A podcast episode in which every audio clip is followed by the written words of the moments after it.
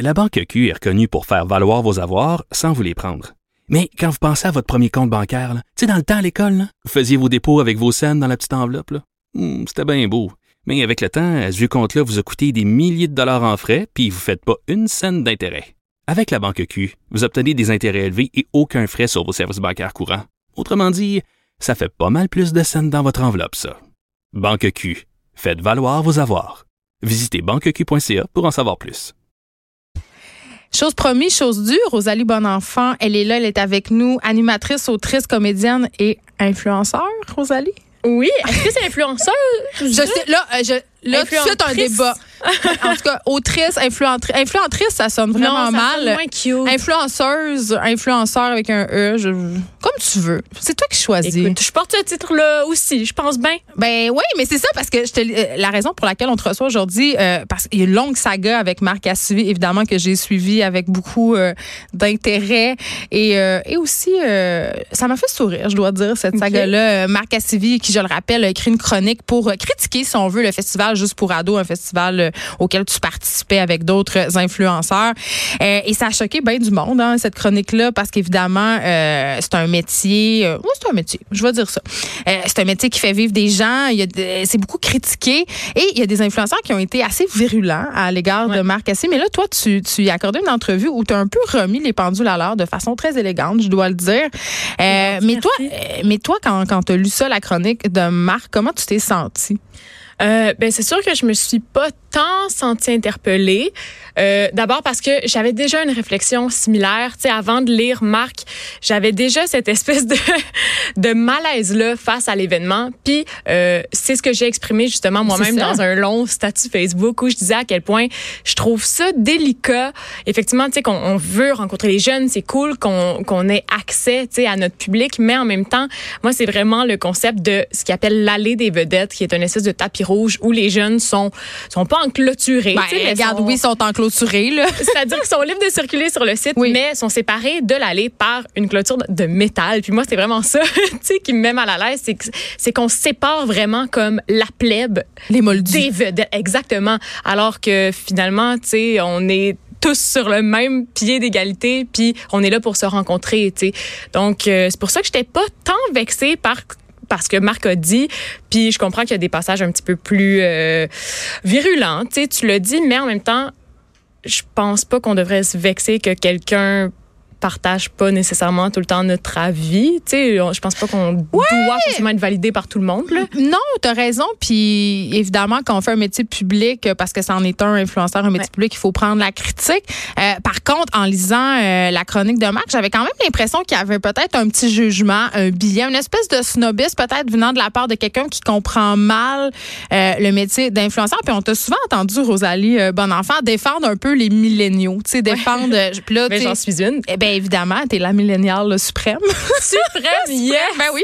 Un nouveau Euh, titre. Mais, mais et aussi, t'es influenceur. T'es t'es pas tanné qu'on s'attaque comme ça. J'ai l'impression qu'on s'attaque aux choses qu'on comprend pas. Sais, comme les vieux qui chialaient contre la radio, puis après contre la télé. Tu sais, J'ai comme l'impression que les influenceurs sont rendus les- un peu les nouveaux euh, boucs émissaires. Absolument, mais en même temps, comme je disais justement avec Marc Cassivi, c'est pas, c'est pas d'hier là la guerre des générations. Il y a rien de nouveau, puis on dirait que moi ça m'impressionne tellement plus. tu sais, dans le sens où c'est bien beau là que les X comprennent pas ça, que nous autres on recommence à se faire pousser le poil, mais tu sais la génération d'avant le faisait. C'est pas, tu sais, c'est pas nouveau. On n'a rien inventé, on n'a rien inventé. Puis moi, je me dis, je suis vraiment dans, dans une optique où je me dis, si j'ai ma place, puis si d'autres de ma gang ont leur place, ils vont le prouver. Tu sais, on n'est pas obligé de s'assurer que tout le monde soit conf, soit convaincu par ce qu'on fait dès demain matin. Tu sais, on peut, euh, on peut s'en reparler dans dix ans.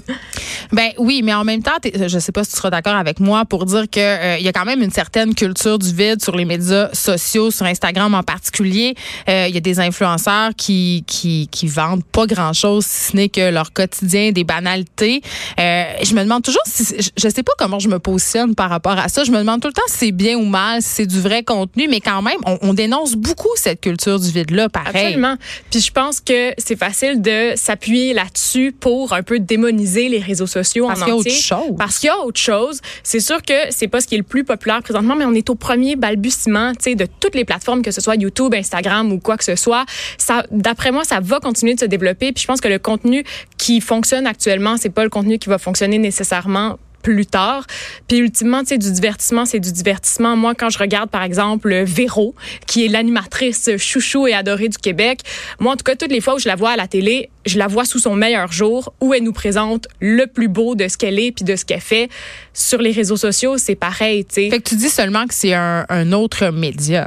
C'est un autre média, puis tu sais, les, les gens ont toujours existé dans le regard des autres. C'est juste que maintenant, on peut le faire à plus grande échelle. Sauf que ça a quand même une une répercussion sur l'image, si on veut, qu'on a de nous-mêmes, euh, les, les standards de beauté aussi. Instagram influence notre vision de qu'est-ce qui est beau, de qu'est-ce qui est laid. Moi, j'ai des filles euh, qui consomment Instagram, dont ma fille de qui va avoir 13 ans, puis je, je le vois là, je le vois Oui. l'effet que ça a sur elle. Euh, je le vois, elle les suit ces filles-là, elle veut être comme elle.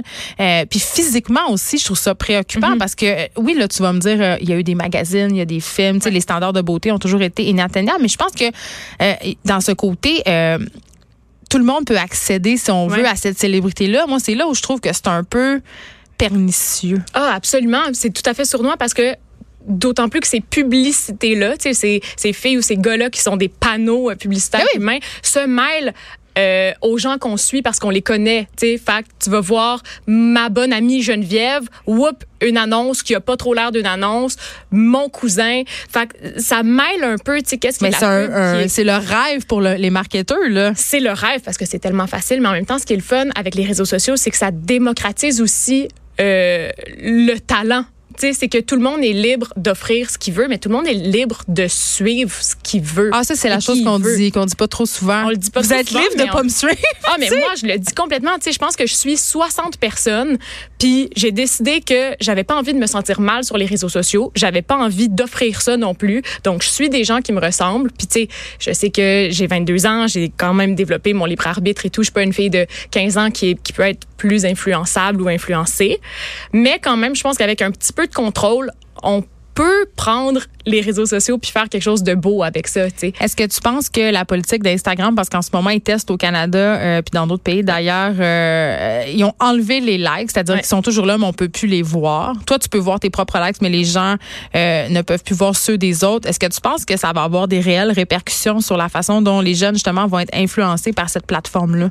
J'espère parce que comme tu l'as dit, c'est ça la beauté est ce qui est touché en premier par Mais on continue à, les voir, ces on photos-là. continue à les voir, mais en même temps tu sais, c'est tellement facile d'a- d'atteindre ce succès-là instantané, cette glorification C'est si instantanée. facile que ça? Parce Ah, que mais moi, oui. j'ai l'impression qu'il y a beaucoup d'appelés, peu d'élus. C'est pas parce que tu veux devenir influenceur puis que tu veux devenir connu sur les médias sociaux, sur YouTube, que tu vas y arriver. Ça prend, il faut que tu t'occupes une niche, il faut que tu aies un propos, il faut que tu ouais, sois là. Mais les une vraie règles à job, suivre là. sont plus simples que pour devenir, par exemple, un artiste. Tu sais, tu peux googler très bien comment avoir des abonnés, puis ils vont te dire, ben, prends des photos avec un meilleur éclairage, montre un petit peu plus de peau. Tu sais, c'est Ah, ça, vraiment c'est pas, euh, déprimant. Ça, c'est déprimant. Mais en sachant que c'est aussi facile, je pense que si on enlève les mentions j'aime, t'as peut-être plus ce but-là à atteindre, tu sais, d'avoir une reste photo après? à 10 000 likes. Oui, mais qu'est-ce qui reste après? On- tu viens de le dire, là. Euh, c'est facile d'avoir des abonnés, euh, prendre des meilleures photos, euh, montre plus de peau, mais Mais on peut ces gens-là, oui, mais ces gens-là, ils vont vieillir aussi, hein. Tu sais, mettons, Absolument. je me dis, Elisabeth Rioux, tu sais, je l'admire, euh, elle fait des maillots de bain, elle est super belle, euh, tu sais, c'est quand même, elle a bien réussi, mais je me dis, crime, cette fille-là, quand elle va avoir perdu sa valeur, entre guillemets, puis là, on met des gros guillemets sur tout ça parce que c'est de dire qu'une femme qui est jeune, c'est une femme qui est belle, Mm-hmm. puis bon, on peut aller plus loin que ça, mais quand ça, ça va être fini pour elle, tu sais, c'est quand même, c'est éphémère tout ça, là.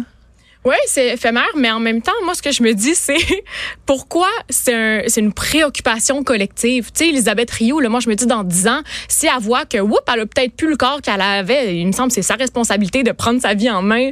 puis Mais c'est comme les d'assurer mannequins. C'est comme les mannequins C'est comme ont- les mannequins. C'est ça.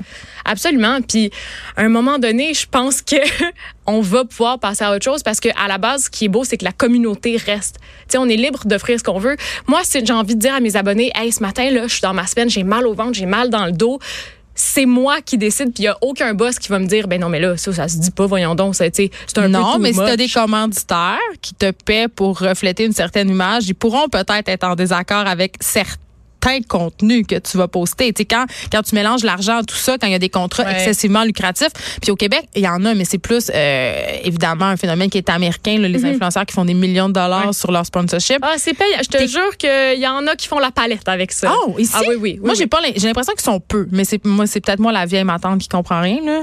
sont peu, mais en même temps, Mais tu peux faire pas mal de cash. tu peux faire pas mal de cash si tu veux Si c'est t'associer ça avec que tu veux. beaucoup de compagnies. Mais en même temps, ce qui est drôle, c'est que je lisais un article qui est paru dans un média français récemment, euh, en fait au printemps, qui disait que les influenceurs perdent leur, inf- leur influence parce que les, Ouais. ben, les gens ils sont un peu justement écœurés du hashtag ad. là, Ah ouais, du- ils sont moins dupes. ben, ils sont moins dupes, puis ils sont un peu écœurés de se faire passer de la pub déguisée. Mm. Fait que je sais pas où est-ce que ça s'en va tout ça en même temps. Tu, sais, tu dis, bon, évidemment, euh, tu peux avoir une certaine pérennité, ça peut être vraiment payant, mais à un moment donné, est-ce que les gens vont pas se tanner justement de savoir que, là, je dis Marina Bastarache, mais ça pourrait être n'importe qui, c'est la première qui me vient en tête, mais me vendre du, du je sais même pas ça avant ça, là, mais du la pâte à dents, mettons, Ouais, ça devient, tu l'as dit, ce sont des véhicules publicitaires, puis les gens sont un peu. il y a- Je pense que les gens, on est rendu au point où on a envie de se faire proposer d'autres sortes de contenus. On les aime ces gens-là, mais on veut du contenu, pas des annonces. Puis je pense que les gens le savent aussi, tu sais, que ça De plus en soit plus. avec des bonnes intentions ou pas.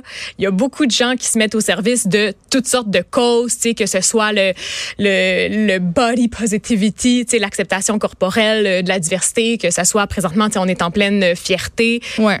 Au moins, moi, je me dis, si ces gens-là peuvent oui, se faire de l'argent avec ça, puis vivre, mais aussi utiliser leur notoriété à bon escient.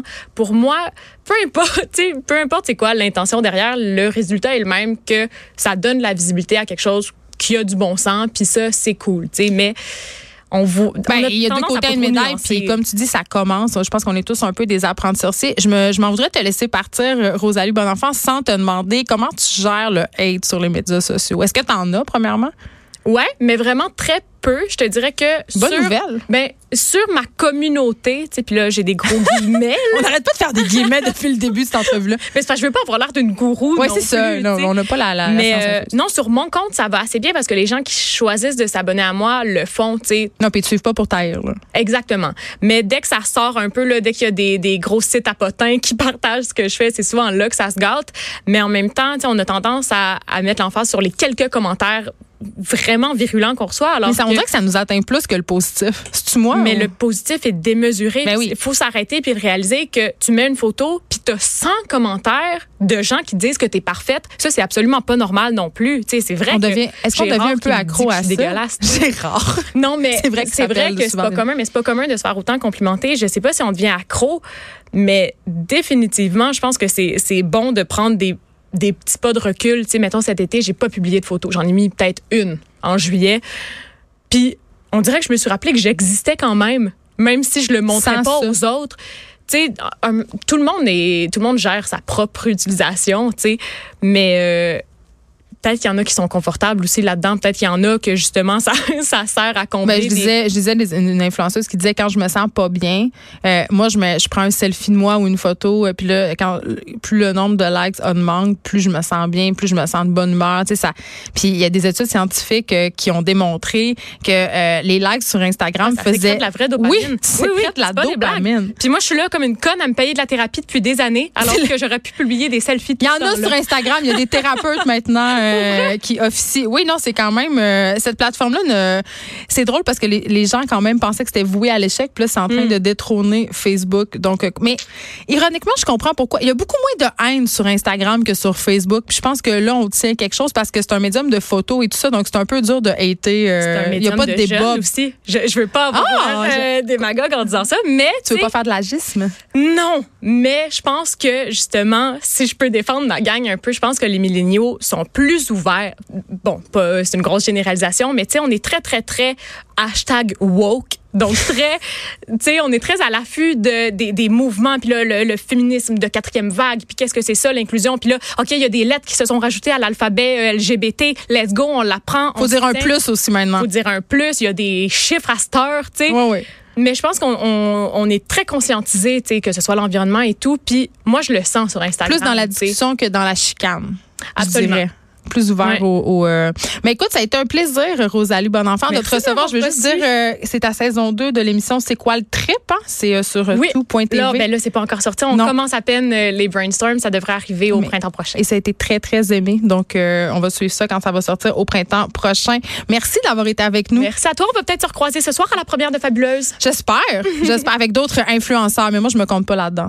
J'ai juste, j'ai 5000 abonnés. Ça, je, je suis vraiment rien. Bon, J'ai dédouané pour l'instant. Exactement. Merci beaucoup. Merci à toi.